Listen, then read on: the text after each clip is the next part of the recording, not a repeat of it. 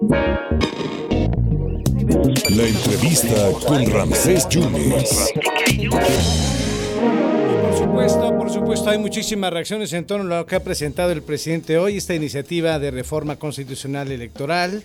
Estuvo también el, titular de la Unidad de Inteligencia Financiera, estuvo también el director de aduanas, Horacio Duarte, estuvo Pablo Gómez, estuvo el secretario de Gobernación, de algo que quieren reducir los plurinominales, quieren crear el INEC.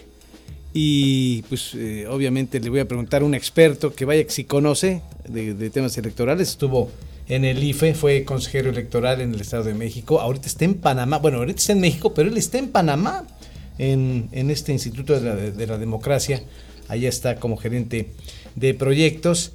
Y vaya que si le conoce al asunto el doctor Carlos González Martínez, que no voy a hablar del Pumas y Seattle, vamos a hablar de lo electoral, mi querido Carlos. ¿Cómo viste la mañanera? ¿Cómo viste esta reforma en el día donde pues ya se acaba el periodo ordinario de sesiones en la Cámara? ¿Cómo estás viendo esta reforma del presidente? Bueno, primero, antes que nada, te saludo con el afecto de siempre, a ti y a tu auditorio, con gran añoranza por esas tierras veracruzanas y su café, aunque sí. debo decir que en Panamá, como sabes bien, hay también un espléndido café. Lo sabemos. Bueno, pues eh, sí, ahora sí que al cuarto para las doce, ¿no? Ya en el límite del tiempo posible, aun cuando el presidente había anunciado eh, que presentaría una iniciativa que en los anuncios diversos ha ido tomando distintas formas y eh, pues ya está la iniciativa. Lo primero que tengo que decir en, eh, de manera responsable y en honor a la verdad es que necesitamos estudiar la iniciativa con cuidado para extraer de ella, digamos, los, los planteamientos más específicos. Por ejemplo, eh, sí se eliminan diputados federales y senadores, como se eliminan la cantidad de 20, 200 diputados federales que son los plurinominales, nos ha quedado la impresión de entrada de que efectivamente, como acabas de señalarlo, se van a, a, eliminar. Sí se eliminan en la, en la versión como la tenemos ahora, pero eh, se dispone un, una nueva forma de elección nacional y estatal sobre la base de listas eh, que es no, no solo candidaturas uninominales en cada distrito, sino listas que se van a presentar y que eh, eventualmente tendrían una forma de elección bajo el criterio de representación proporcional que es lo que en estos momentos en México define a los plurinominales. Déjame tratar de explicar al auditorio y luego voy hacia algunas notas que quiero compartir. En, este punto en concreto, en México tenemos un sistema de representación política basado en dos principios de elección. Eh, voy a tratar de decirlo lo más sencillo posible porque es complejo, pero un, principio de elección eh, son las diputaciones de eh, mayoría relativa. Para eso el país está distribuido en 300 distritos que se llaman uninominales porque son de una única nominación, ¿no? Digamos, es decir, tú no presenta una candidatura, los demás partidos hacen lo propio, se va, se elige y el que tiene un voto más gana, independientemente de cuántos, con un voto más se gana. ¿Y de qué porcentaje? Porque no tenemos segunda vuelta en México. Entonces, bueno, lo dejo ahí. Y el otro que llamamos plurinominal es porque se nominan una pluralidad de personas, más de una. En un caso es uninominal el distrito y en otro caso es plurinominal la circunscripción, eh, que son varios estados, para no, insisto, eh, enredar las cosas que de suyo son enredadas. Esa representación plurinominal se establece a partir de listas. ¿Y cómo se define? Bueno, pues cada partido pone sus listas obtiene los votos que obtiene, que son un porcentaje de todos los votos obtenidos, y sobre ese eh, porcentaje se le asigna, idealmente, si tú tienes 20%, pues se te asigna el 20% de diputaciones disponibles para esas listas. Ese es, ese es el principio de representación plurinominal que obedece a un criterio técnico que es el de la representación proporcional. Es decir, tú tienes tantos representantes como proporción de votos tuviste.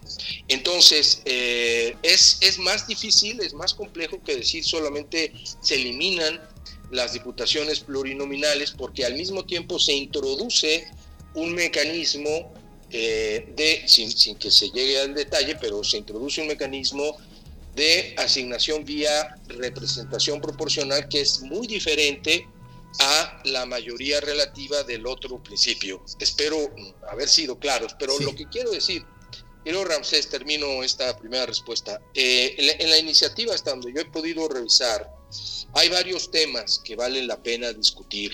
Eh, primero, hay disposiciones sobre el régimen institucional electoral de la democracia mexicana que a mí me parecen hasta peligrosas.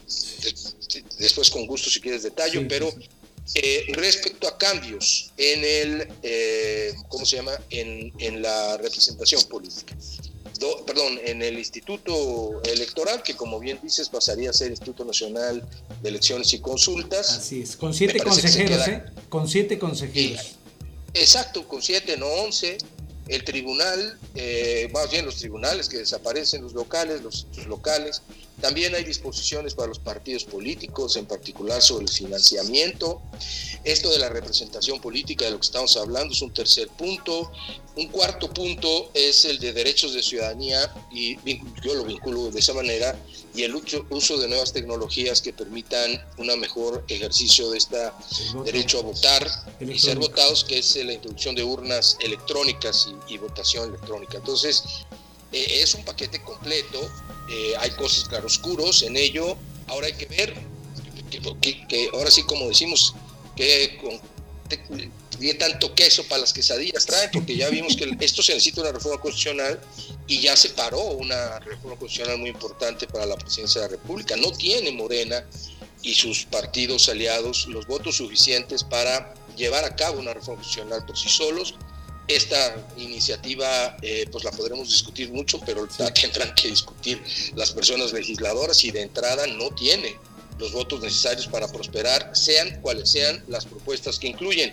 Y termino, ¿qué hacía en efecto el titular de la unidad de, de esta inteligencia financiera o el titular de aduanas o, sí, sí, eh, ahí presentando? Bueno, aquí hay una eh, gran confusión de parte del, de, la, de, la, de, la, autoridad que va a presentar la presidencia de la República, el gobierno, el partido, simplemente porque Pablo Gómez, que es el titular de la unidad financiera, y, eh, ay, perdón, se me fue el nombre del, del uh, Horacio de Duarte, aduanas. Horacio Duarte. Eh, Horacio Duarte. Exacto, Incondicionalísimo del presente. Eran, son muy cercanos. Exacto. Exacto. Horacio Duarte fue el representante del presidente, digamos, de Morena ante el INE. Uh -huh. Y es, digamos, uno de los cerebros operadores de la plataforma política de Morena en temas electorales, como lo es el propio Pablo Gómez. Eh, en Pablo Gómez a, a, a, terminó de ser diputado y eh, siendo diputado él presentó varias iniciativas eh, de reforma eh, electoral. Él terminó cuando concluyó, porque también fue representante de eh, Morena ante el de Morena, de, sí, de Morena ante la el INE, no, del PRD me parece, perdóname, me confundo, pero o sea, es el mismo tronco. Sí, sí, sí, es lo mismo. Él, él presentó un, una cosa, en lugar de un libro blanco, que es lo que suele hacerse después de una gestión administrativa, él presentó algo que llamó el libro negro, de distinto, señalando distintos eh, puntos que a su juicio se tenían que cambiar el sistema electoral y de ahí generó una, eh, varias iniciativas. Entonces yo creo que así se explica, pero no se explica dado el car los cargos que ostentan ahora estas personalidades. ¿no? Eh, pues ya habrá tiempo, doctor, para analizar esta reforma electoral. Por último, te quito 30 segundos más. ¿Qué opinión te merece esta sí. queja que manda el PRI a la comisión de, de quejas, ¿no? Comisión de, eh, de, quejas y denuncias en el INE, donde ya le manda a decir a Morena que quiten esta campaña de traidores a la patria a los 223 diputados que votaron en contra de la reforma eléctrica. Pues mira, primero lo encuentro por lo demás razonable, eh, por una eh, sencilla razón. Justamente el papel de los legisladores y, del, y del poder legislativo todo es el de ejercer, entre otras funciones, naturalmente, un contrapeso al poder ejecutivo, la división de poderes, desde que se inventó hace centenas de años, un par al menos de ellos, eh, tiene ese, ese, esa razón, que no, que, que no necesariamente estén de acuerdo el ejecutivo y el legislativo. ¿Por qué? Porque se equilibran y de esta manera se logra un funcionamiento más democrático de las instituciones. Entonces, pues eh, eh, que tengan uno, que la oposición sea eso, una oposición que tenga eh, criterios que se oponen, por eso es oposición, a lo que propone la autoridad electa, pues es lo más natural, no diríamos del mundo, pero sí de la democracia. Entonces, pues no parece correcto que se quiera incluso penalmente perseguir la opinión divergente de quienes esperamos que la tengan. Es así de sencillo. Ahora, el tema, bajar de ahí a que sea el INE la autoridad competente para conocer sobre este tema y actuar eh, para que se, se, baje o se quite una campaña en medios de comunicación, eh, ya es un salto mortal que, que, habría que ver la promoción del, del PRI. El INE tiene, a ver, la ley establece para las campañas que no se puede denigrar a, nadie, ¿no? Eso es muy claro, eh, para las campañas electorales. Eh, no sé si se puede trasladar este, esta condición jurídica a la, al caso concreto que está refiriendo el PRI, pero creo que en el fondo tiene razón, no hay que perseguir la diversidad, al contrario, hay que protegerla. Y el Estado mismo tiene entre sus funciones el de garantizar esa protección. Doctor, te mando un abrazo como siempre, muy interesante tus reflexiones, vaya que si le sabes al asunto. No sabes mucho de fútbol, pero de esto sí sabes mucho, mi queridísimo Carlos. ¿eh?